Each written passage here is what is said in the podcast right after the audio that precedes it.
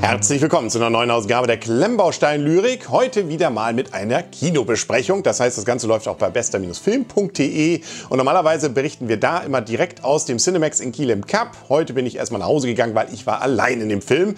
Und zwar geht es um den Ninjago Movie, also ein neuer Ableger der Lego Movies. Und deswegen eben auch die Klemmbaustein-Lyrik hier mit involviert und ohne Ahne. Das hat unter anderem damit zu tun, dass dieser Film tatsächlich nur nachmittags äh, bzw. mittags läuft. Also ich war jetzt in der 15 Uhr Vorstellung und äh, 17 Uhr wäre das äh, höchste der Gefühle gewesen. Also daran sieht man schon, dieser Film richtet sich mehr noch als die anderen Lego-Filme eher an ein jüngeres Publikum. So war es denn da auch. Gut, es waren relativ viele Ältere da, die waren aber eher die Eltern von den Kindern, die da wahrscheinlich dann vor allem rein wollten. Und das Ganze ist ein Film, der, das merkt man, tick günstiger war als wohl die anderen beiden. Einmal gab es ja diesmal schon dieses Jahr den Batman-Movie und äh, dann ja vor einigen Jahren schon den, finde ich ja immer noch ziemlich guten Lego-Movie. Und äh, ja, jetzt ist es eben der dritte, etwas günstiger, aber das merkt man nicht wirklich. Also ja, es ist teilweise nicht ganz so detailliert, aber da muss man auch schon ganz genau hingucken. Äh, viele Dinge sind wirklich gut gelöst. Es ist 3D, es sieht gut aus, also optisch muss man hier keine Abstriche machen.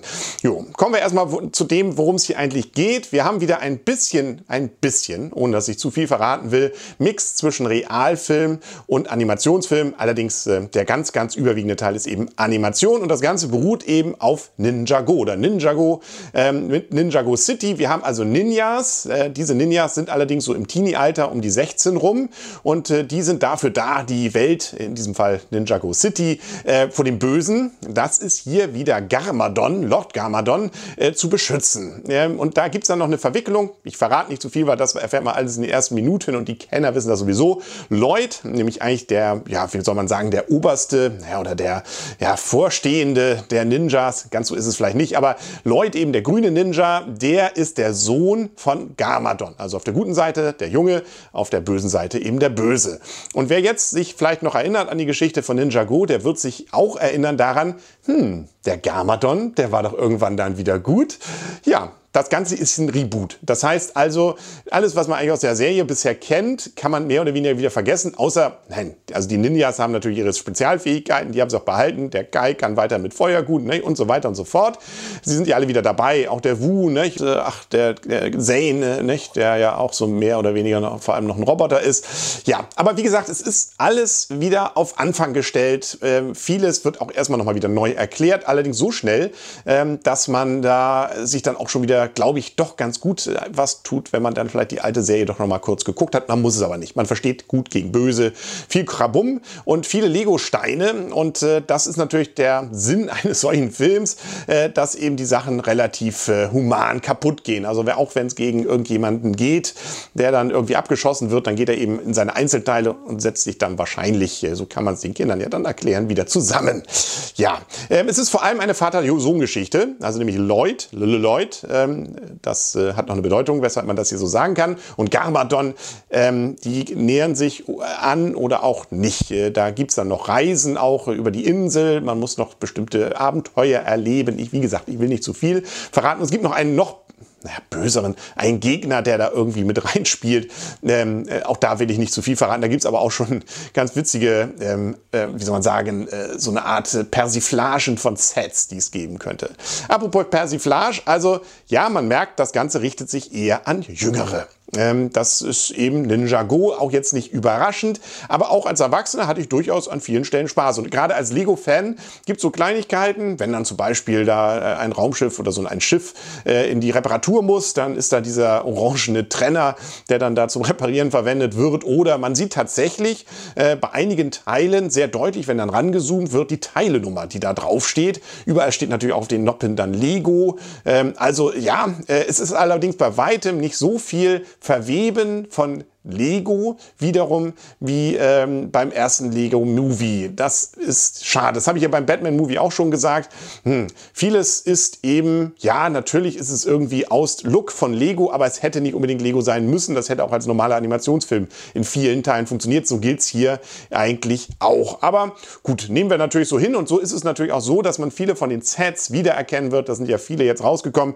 Der hier hat tatsächlich auch eine deutlich äh, größeren äh, ja, äh, Präsenz Präsenz hier, der Ninja Flugleiter und da fand ich auch mal ganz cool, mal rauf zu zoomen. Da spielt nämlich auch ein bisschen was drauf. Und auch der Tempel hier, der hat eine besondere Rolle. Allerdings nicht ganz so wie das Set, was ich hier dabei habe. Da sind zwar auch diese netten Hunde hier dabei, aber was da drin ist, äh, ich zeige das Set ja nochmal in einer der nächsten Folgen genauer. Da gibt es so ein paar Funktionen, die spielen im Film eigentlich nicht so die Rolle. Aber gut, von außen immerhin äh, hat es auch tatsächlich nicht nur einfach alibimäßig, dass die Sachen irgendwie gezeigt werden, sondern gerade auch die Mechs, die es gibt und, und, und, die kommen alle durchaus präsent auch in dem Film vor und haben dort eine Bedeutung. Und Mech ist auch gleich das Stichwort.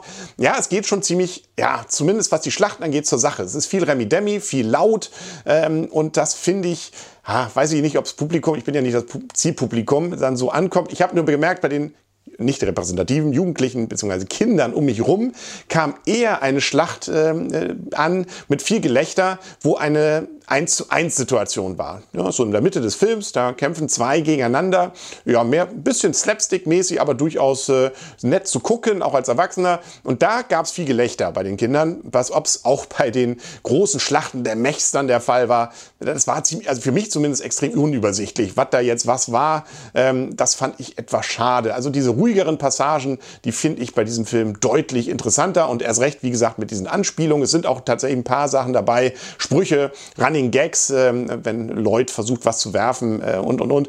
Ähm, das ist, äh, ja, wie gesagt, durchaus auch so, dass man sich als Erwachsener definitiv in dem Film nicht langweilt, erst recht nicht als Lego-Fan. Aber es ist, und damit kam ich eigentlich schon so langsam zum Schluss, auf jeden Fall nicht die ganz große Offenbarung. Und äh, vielleicht ist es für den Erwachsenen sogar von den drei Filmen der am wenigsten guckbare. Ja, ähm, also Lego Movie ist immer noch over the top. Das ist für Lego-Fans einfach, muss man gucken. Da sind so viele nette Gags drin. Das ist cool. Ähm, Batman-Movie ist wegen Batman cool und da hatte ich ja schon gesagt, das nutze ich allerdings in dem Film ein bisschen ab. Ähm, und jetzt Ninja Go-Movie, ja, es ist eben zu wenig auch Gefühl, na, Gefühl ist schon drin, natürlich Papa Sohn, aber die anderen Ninjas sind eher so, äh, ja, die dürfen mal helfen, nicht? aber so wie es in der Serie dann ist, dass die wirklich richtig eigene Persönlichkeiten dann auch darstellen, hat man das Gefühl, ist in dem Film zum Beispiel nicht. 101 Minuten ist übrigens lang, läuft jetzt eben am 21. September, jetzt also diese Tage eben logischerweise an. Und Jackie Chan, also die Älteren erinnern sich noch und werden ihn, glaube ich, auch sofort wieder erkennen. Also Japan-Movie äh, beziehungsweise asiatische Movies, äh, wenn es darum geht, irgendwie Karate anzuwenden oder ähnliches. Da ist Jackie Chan da eigentlich mal ganz vorne früher mit dabei gewesen und da spielt er hier auch eine Rolle ähm, und äh, synchronisiert wohl im Englischen auch die ähm, äh, eine von den Rollen, ich glaube Wu spielt, spricht er da. Im Deutschen ist das natürlich alles synchronisiert. Die Synchronisation ist meines Erachtens auch deutlich besser als beim Batman-Movie. Na gut, gegen Batman geht nichts, aber da war ja dann auch, äh, den Joker, den fand ich eben schlecht besetzt. Und das war ja dann auch ein, äh, ja, gut, reden wir nicht drüber. Nicht? Gut, was haben wir denn sonst so? 3D war gut, fand ich an einigen Stellen wirklich auch sehr schön plastisch. Also gerade wenn es so bunt, clicky bunti dazu geht, gut zu schauen. Ja, und damit kann man eigentlich äh, tatsächlich zum Fazit kommen. Und da komme ich zu dem Ergebnis, dass ich äh, ja so ein bisschen ratlos wieder bin. Also ich habe mich unterhalten gefühlt, ich habe mich überhaupt nicht gelangweilt.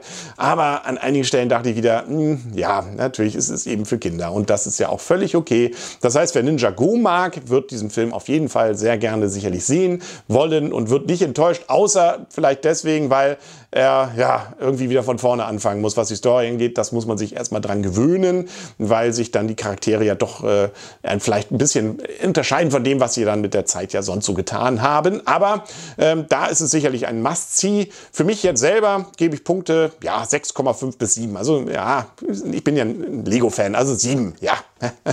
und ich finde äh, cool, die Sets gesehen zu haben, die ich ja schon seit einigen Wochen hier stehen habe und freue mich auch die, die ich noch hier liegen habe, dann aus dem Film auch nachbauen zu können. Äh, die Brücke kommt auch tatsächlich drin vor. Also äh, es ist nicht ganz so wie beim Batman-Movie, dass die Sachen teilweise einfach nur mal kurz aufblitzen, damit man dieses Set dann auch noch irgendwie unter die Leute bringen kann.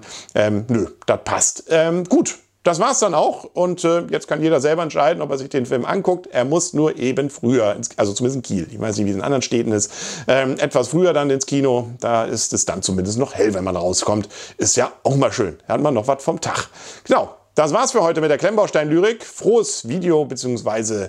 Kino gucken. Bis bald dann. Ähm, wahrscheinlich als nächstes mit dem Tempel hier. Und es kommt ja auch noch die Auflösung des großen Gewinnspiels, was ich hatte. Da haben so viele mitgemacht, so viele Fotos muss ich jetzt noch sichten. Das dauert leider noch ein bisschen, bis ich da die Verlosung mache. Aber das kommt noch. Auf jeden Fall schon mal vielen, vielen Dank allen, die mitgemacht haben.